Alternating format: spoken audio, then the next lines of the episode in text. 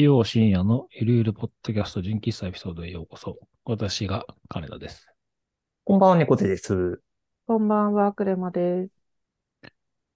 591回目ですけれども、前回の金田の回でお話ししたんですが、ゴールデンウィークの最終日ぐらいからですね、えー一週間大分に旅行に行ってきまして、まあその思い出話でもしようかなっていう感じなんですが、まあそのに、去年も行った大分のえーワーケーションの2回目っていう感じだったので、まああの、何を持っていくか問題も、まあある程度の答えを見つけ、もうくたびれたパンツもトランクの中に入れて、あとドライヤーも持っていくことを決め、えーまあその他もろもろ入れてですね、ゴールデンウィーク最終日に、あの、旅行に出かけることになったんですけど、その日がなんかすごい土砂降りで、なんか天気悪かったんですよ。で、まあまあしょうがないと思いつつ、あの、羽田まで、まあ行くことになったんですけど、あんまりこう、空港に行くことがないので、毎回その行くたびに、乗り換えとか、どうやって行くのが一番近いのかみたいなのを、まあ調べはするものの、結構その場でこう、来た電車にパッて乗ってしまって、あ後で来たやつの方が早かったね、みたいな。そういうパターンが割と多かったりとかしてて、で、京急線の京急蒲田をお使いの方はわかると思うんですけど、あそこなんかその分岐になってるんですよ。で、成田空港方面に行く、えー電車が、例えば右から左に流れた後に、その後に羽田空港方面に行く電車が同じホームから左から右にこう来たりとかするので、なんかね、あの、方向感覚がおかしくなる。そうですね、紛らわしいですね。そう。ですよね。なんかもともと単線のところを無理やり袋にしたのかわかんないんですけど。なので、なんかそ、それもあってな、どの、のホームのどの時間のどれに乗ればいいのかみたいなのを、なんかある程度調べてないと、結構なんか困る、困るんですが、まあ一応そこはなんとか、あの、間違えることなく、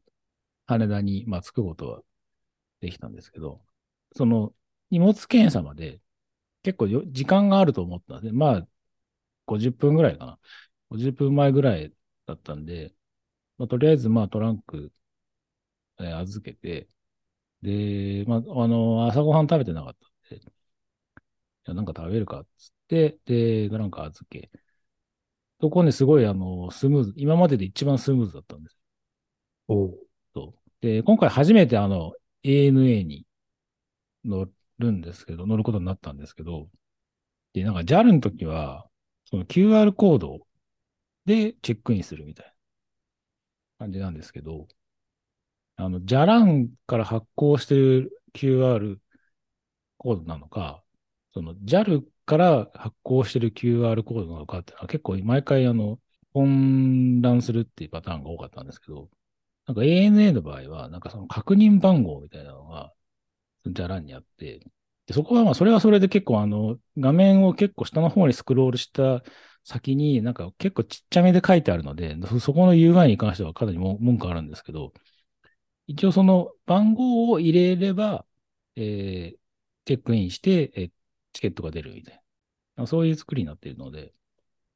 で比較的なんかスムーズに、この番号入れりゃいいんだ、みたいな。うん。感じで、まあ、事前にあの、トラックで家族には共有してあったので、まあそれをまあ入れて、まあ、チェックインで、感じで、今までで一番スムーズに、一応できたんですね。うん。で、そこで満足して、で、じゃあ、なんか食べようか、つって、ANA 側の、あの、ターミナル、まあ、初めてだったんで、どんなもんかな、みたいな感じで、ちょっとうろうろして、ちょうどあの、うどん屋があったんで、じゃあこれでいいや、つって。で、うどんを注文し、うどんを食べて、で、まあ、ちょっとこう、一息入れた、みたいな感覚だったんですけど、で、まあ、食べ終わり、そろそろ行こうかな、ぐらいの時に、その、向こうのその荷物の、その、検問所検案所のところから、金田義明様みたいな感じでこう呼び出しがもうかかってて、おうおう。え、あんな時間あったの？つもりなのに、もうそんなないの？みたいな。なんか空港に行く、まあ時間の進みがなんか早くなるのかわかんないですけど、なんかすごい、え、もうそんな時間になってんの？みたいなことになって、で、あ急に慌てて、うん。なかなかその空港でその飛行機に乗り遅れるっていう経験経験がないし、まあ、したくもないし、今まで散々余裕こいてたのに、急に慌て出して、うん。慌ててそっちの方に行って、初めてあの最初に出していたあのチェックインのチケットを入れて、ななんとかそのちょうどこう、出発の20分前までには、そのチェックやしてくださいね、みたいなのがあるんですけど、ちょうどなんかその20分前のタイミングで、まあギリギリ、や、入れて、で、あ、これでなんとかセーフかなーなんて思っていたら、その空港の発着のロビーが、もう端から端まで行くみたいな、かなり遠かったんですよ。ああ、ありますね。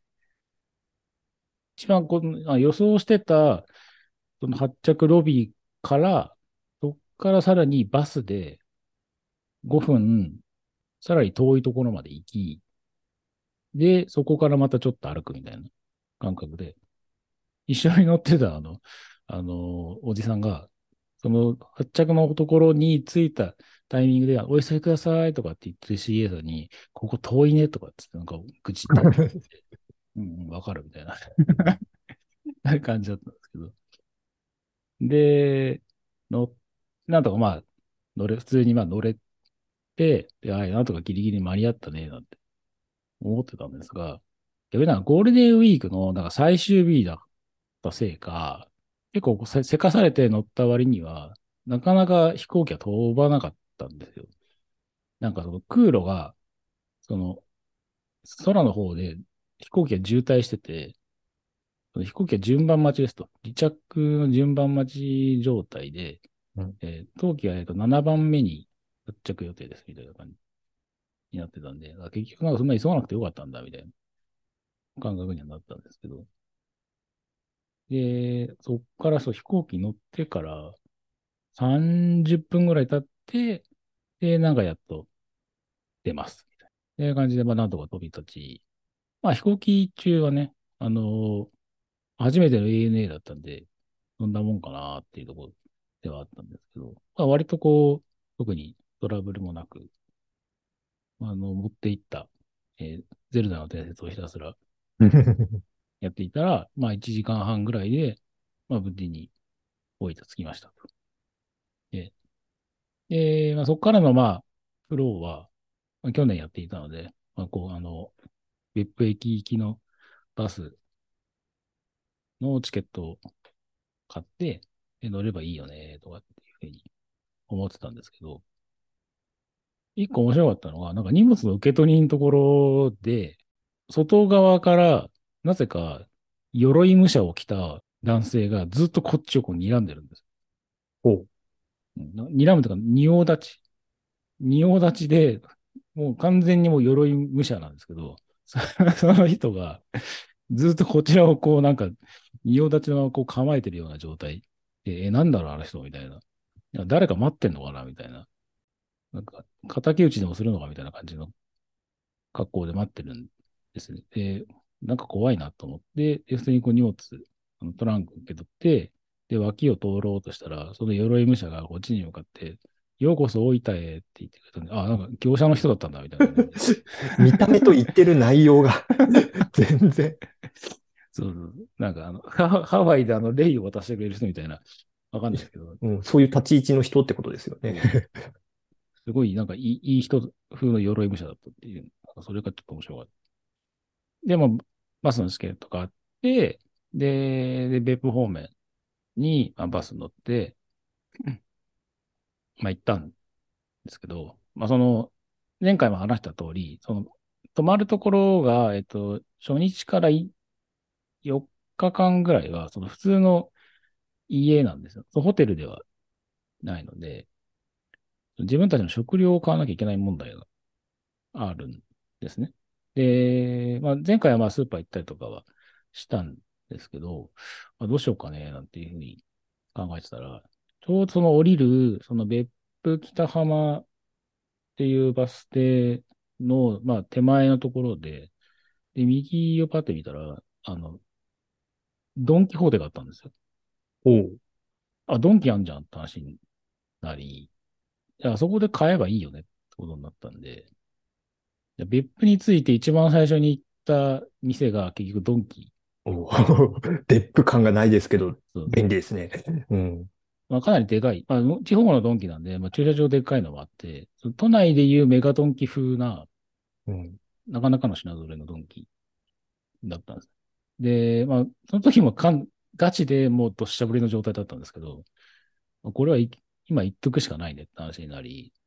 で、トランクを、あの、雨の中引きずって、で、ドンキになんとか滑り込んで、まあ、4日分の食料をそこで買い込むぐらいの勢いで、ドンキのその情熱価格のものをこう、いろいろとこう漁ったりしたんですけど、で、結構そこのドンキが、あの、普通のこう生成食品も売っていたので、で、あとね、あの、肉関係がね、なんか異常に安かったんですよ。うん。結構なんかその、ハムとかも、そのいわゆる地方のやつで作った、そのハムとかソーセージとかもあるので、そのいわゆる東京で普通にこう売ってるものっていうよりも、あの、割とも、そもそもの素材のいいものを使った、あの、惣菜とか、あ、このうん照り焼きのチキンのやつはこれで350円なんだみたいな、結構なんか安めだったりもするので、なんかそれはそれでこう地方のドンキならではのお得感みたいなものがそうですね。あんま惣菜のイメージないですもんね、ドンキって。あったりして、そう。結構ドンキの割には面白く、あと、地方のドンキに集まる人たちみたいなのをいろいろこうか、あの、観察できたので、なるほど、みたいな。で、そこでこういろいろ買い込んで、で、えー、まあ、別府駅の方まで、ああの、だいたい10分ぐらいなんで、まあ、歩いて、で、そこから、まあ、泊まるところまで乗るバスに、まあ、もう一回乗り直して、で、なんとか着いたんですね。で、着いたんで、で、じゃあ荷物出すかと思って、まあ、あのびしょびしょだったんで、いろいろ拭きながら、で、なんか開けてみたら、あの、途中でその土砂降りの中にトランク引きずってた時に、うんあの、水たまりに入ってたっぽくて、ちょっと下の方がもう水が入り込んじゃってて、あの、持ってきたその、もういらないパンツとかがなんか結構濡れたりとかしてたんですけど、結構ね、なんでしょうね。寒くなることをそんなに想定してなかったんですよ。うん特にあの、長ズボン関係に関しては。一応上はある程度羽織るものは持ってったんですけど、下がなかったなっていう、そこが今回の反省点で、直前まで迷ったんですけど、まあいいかと思って入れなかったのが結構あだになって、でしかもその代わりに履くつもりだった半ズボンも濡れてるっていう状態。うーん、厳しい。うん。だったので、まあ、なかなかこう着替えるに着替えられないみたいなのが、まあ悪い一日続いたみたいなのはあったんですけどね。まあなんとかそこはこう、寒いなと思いながら、そういえば温泉があると。おだそこに行って温まればいい、温まればいいやと思って、まあついて、まあ荷物開けて、で、まあ干すのは干して、まあとりあえずじゃあ風呂行くかと思って、で、風呂場に、あの、そこから出て、えー泊まるとこから出て、まあ歩いて、えー2、3分のところの、まあ公共の共有浴浴場みたいなところに、まあ前回もお話ししたところなんですけど、そこに行こうっつって行ったんですが、なんか、お湯がね、少なかったんですよ。あら。で、あと、なんか普通温泉ってもうちょっと暑いんですけど、なんかやけにぬるくて、うん。まあ多分その外がまあ土砂降りだったっていうのもあるとは思うんですが、なんかやけにぬるいねって話になったんで、まあその想像してた感じではなかったなとは思いつつ、でも逆になんかぬるかったんで、長めに入れたんで、まあこれはこれでありなのかみたいな。もしかしたらなんか雨水がどっかに入ってんじゃないのとかと思いながらも、まあ一応そこでこうゆっくりはできたんで、まあやっとね、まあ飛行機乗って、電車乗って、バス乗ってっていうところから、まあ、とりあえず一息つけたんで、まあいっか、みたいな感じだったんで。で、実際にその次の日の朝にもう一回行ったら、お湯満帆の結構厚めだったんで、まあおそらく何かしらのこう外的要因が作用してたんだろうな、みたいな気がするんですけど。うん初日時としては、まあ、とりあえずやりたいことはできたな、みたいな。その後に、えー基本的にはまあワーケーションなので、えーまあ、月曜日以降は今までの普段通りのまあ生活をしたいっていう感じだったんですけど、その食料は基本的にドンキで買ってきたもので、なんとか賄うみたいな感覚だったんですが、なんかね、買ったやつでね、良かったのね、ドンキの情熱価格でね、おー。なんだっけな、ザバンノリってやつ。ザバンノリ？なあ、韓国発祥で、ごま油で香ばしく炒めた甘めの海苔っていうやつで、で、まあ、ごま油、なんかそのふりかけにも普通にも、あの、なんか、あえてもいいみたいなやつなんですけど、結構ね、あの、これが今回大活躍で、で、米は米で、あの、必要な分を今回持ってってたんですよ。あの前回なんかその5キロぐらいの、えー米を買っちゃってたんですけど、で、余らしちゃったりとかしてたんで、で今回は、あの、必要最低限の分、なんか4合、5合ぐらいの米を持って行っていったので、で、向こうに炊飯器があったので、炊飯器炊いた米に、まあ、それかけるだけで全然いけます、みたいな感じだったんで、ちょっとこう、このザバンドリがね、あの、東京帰ってからもちょっとリピートしようかなっていうふうにうん。それ、まあ、ご食事関係も今回は、まあ、比較的スムーズに、自炊で済ますとこは済ます。で、まあ、とはいえ、まあ、そればっかりも、こう、息が詰まるので、うん。まあ、外食するときは外食するみたいな、そのメリハリのついた生活ができるようになったなっていうのが、今回、その去年とは違う成長のポイントではあったなっていう感じました。経験値のこう違いがだいぶ出てきてますね。出てきましたね。で、そうですね。まあ基本的にはまあその生活してる間は割とこう普段通り仕事して、